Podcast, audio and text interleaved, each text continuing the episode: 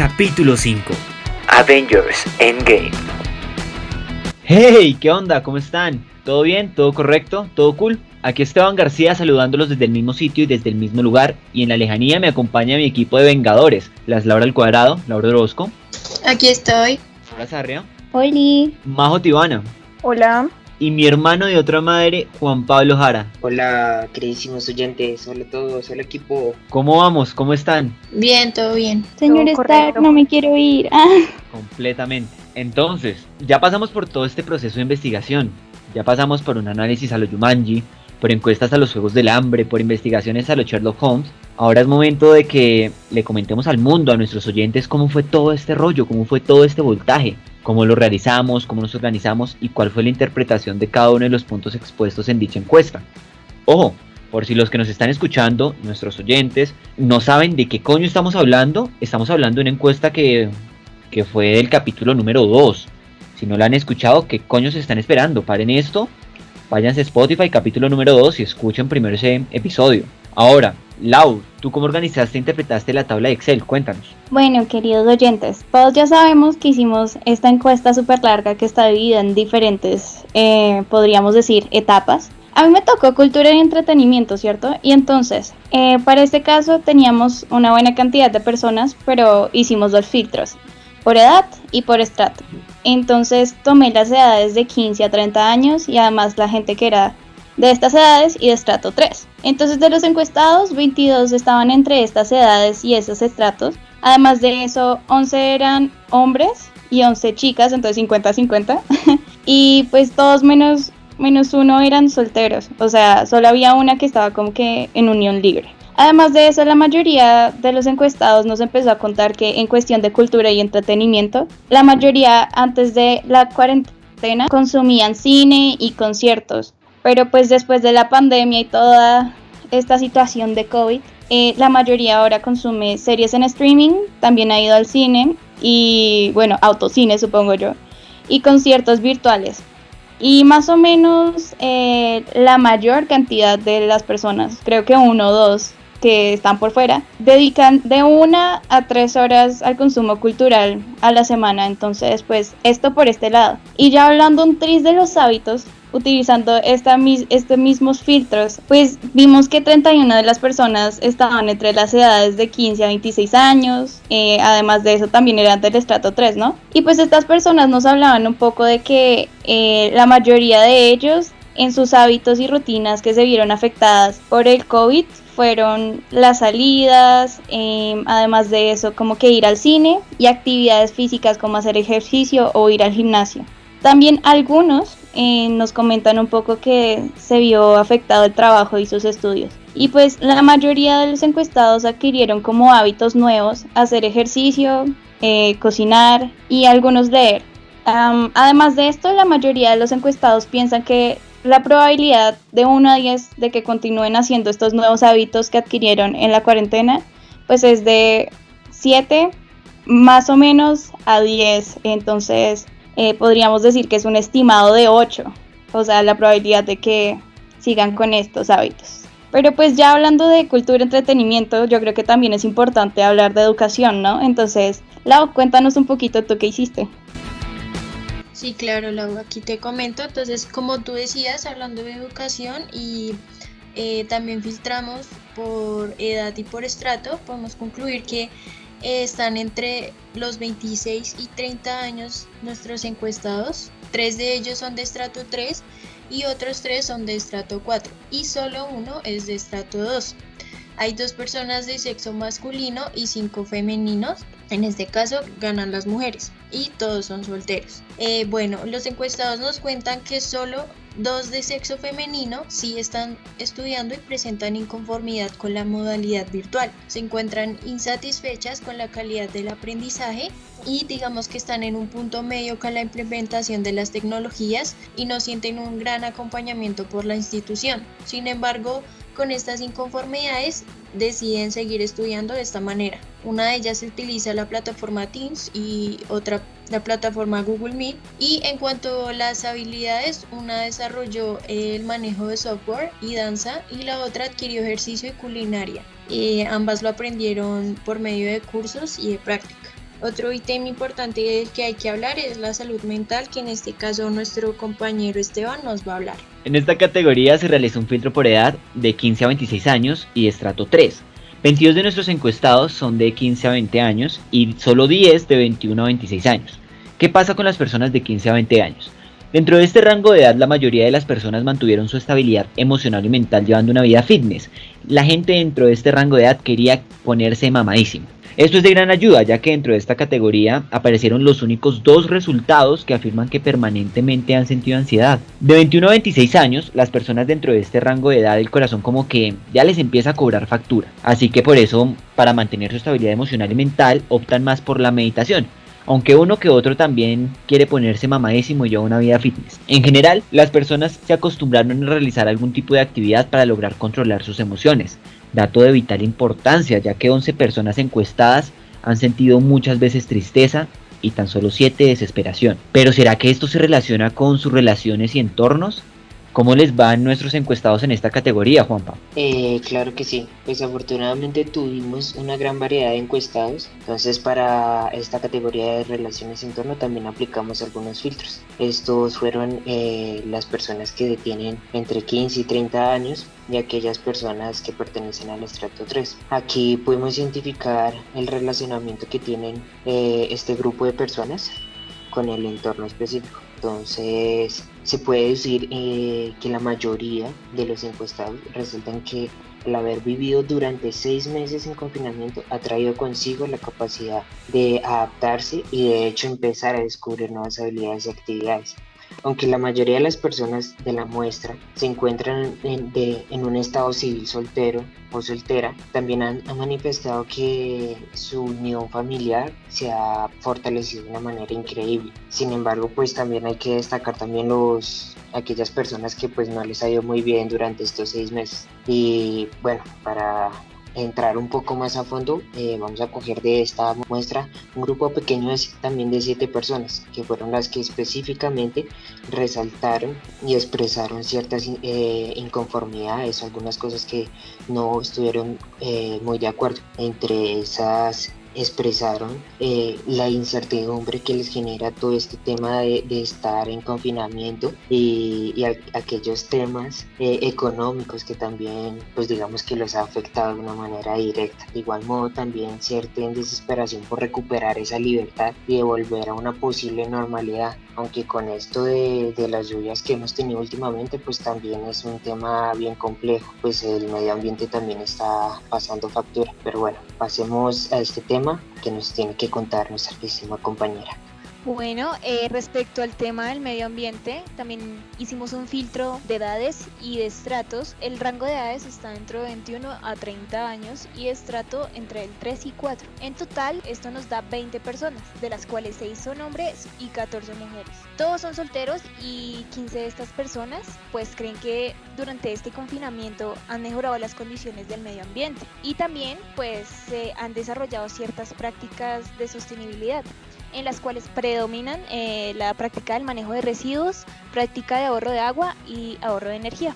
Sorprendente todo esta investigación, todos estos análisis, pero ya que hablamos de todo este mundo macro y salieron análisis interesantes por parte de cada uno, por cierto, felicitaciones, ¿qué pasa con las personas que entrevistamos? ¿Cuáles eran los dominios por tema de cada uno?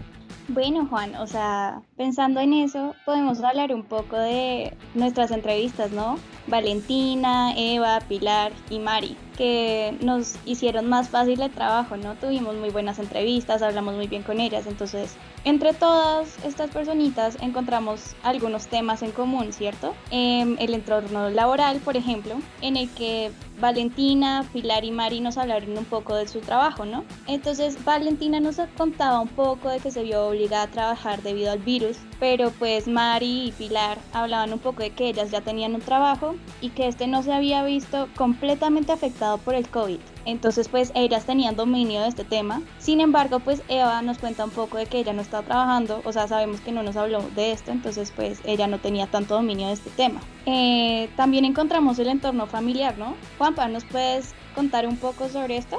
Claro que sí, aunque en este entorno familiar, pues la verdad prácticamente las cuatro personas compaginaron bastante bien con, eh, con todo, o sea, fue, fue muy cercano los comentarios y sus puntos de vista.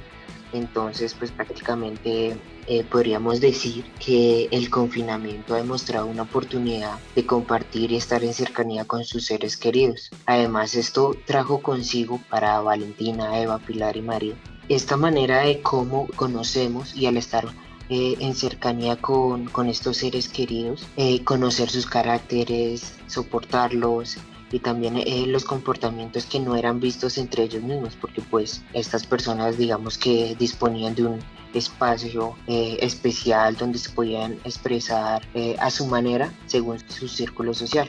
un punto que resalta Eva es que es que el confinamiento trajo consigo la cercanía de sus familiares, sin embargo trajo también consigo de manera progresiva un aumento de tareas y de labores virtuales, eh, dándole como un resultado a ella una reducción de tiempo para compartir dentro de su hogar. Pero pues bueno, habrá muchas más personas que tendrán la misma situación, pero eh, esperemos a ver qué dicen las relaciones de nuestro queridísimo amigo Juan Esteban, que le tocó el círculo social.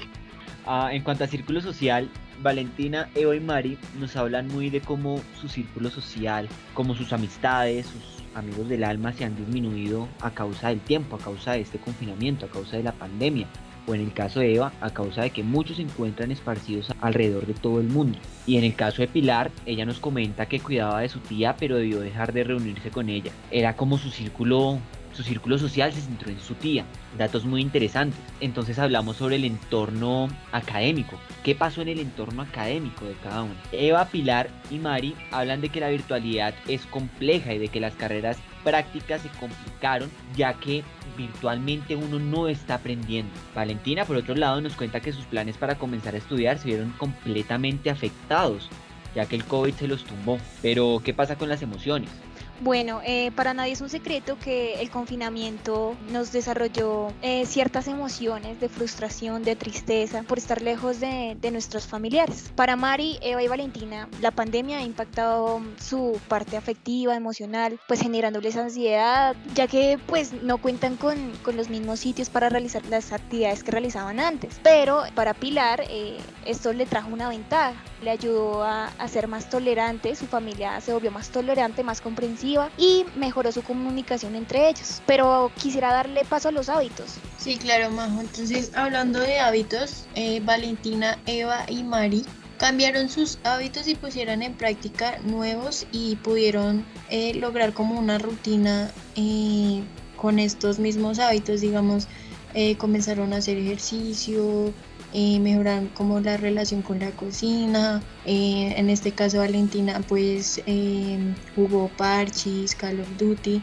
Pero por el otro lado en no dominio Pilar compartió más con su familia pero no adquirió nuevos hábitos. Y para finalizar, digamos en cuanto a las experiencias, Valentina, Pilar y Mari vivieron nuevas experiencias en su confinamiento, aunque Pilar no haya tenido una buena experiencia, dado que se contagió de COVID, yo creo que a todas les dejó algo nuevo.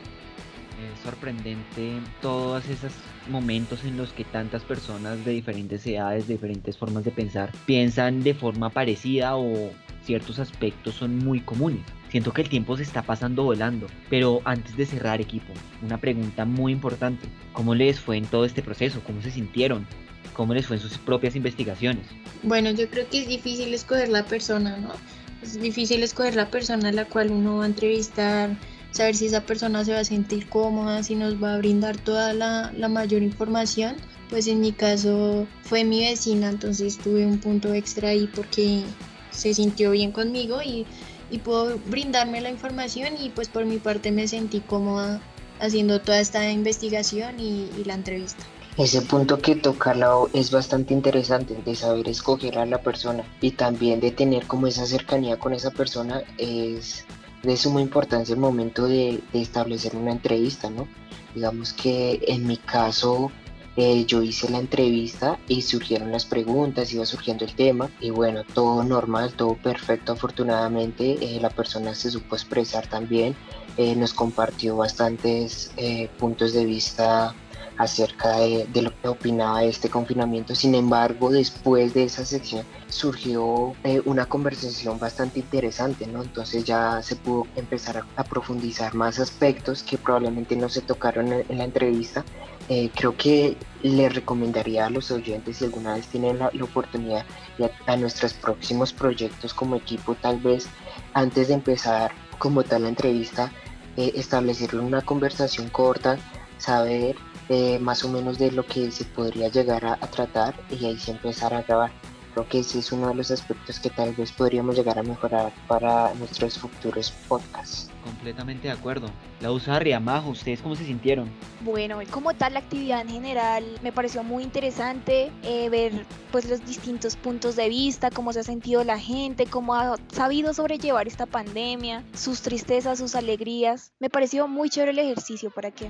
Yo concuerdo con Majo, me pareció muy interesante. Tuve la oportunidad de hablar con una de mis amigas cercanas, a quienes pues no les hablaba hace bastante, o sea, eso de que la cuarentena, más que acercarnos, nos, nos alejó un poquito, pero pues hacer este trabajo funcionó mucho para que pues nos uniéramos otra vez y compartiéramos un tiempo. Entonces, eh, eso por un lado súper chévere y por el otro, siento que de las cosas difíciles, uff, filtrar toda esa información, mirar todas esas encuestas y fue como un tris complicado, pero una actividad que en serio pues enseña mucho y me pareció muy cool fascinante. En mi caso, a mí me pareció bastante sorprendente que nosotros decimos estamos escuchando cuando no.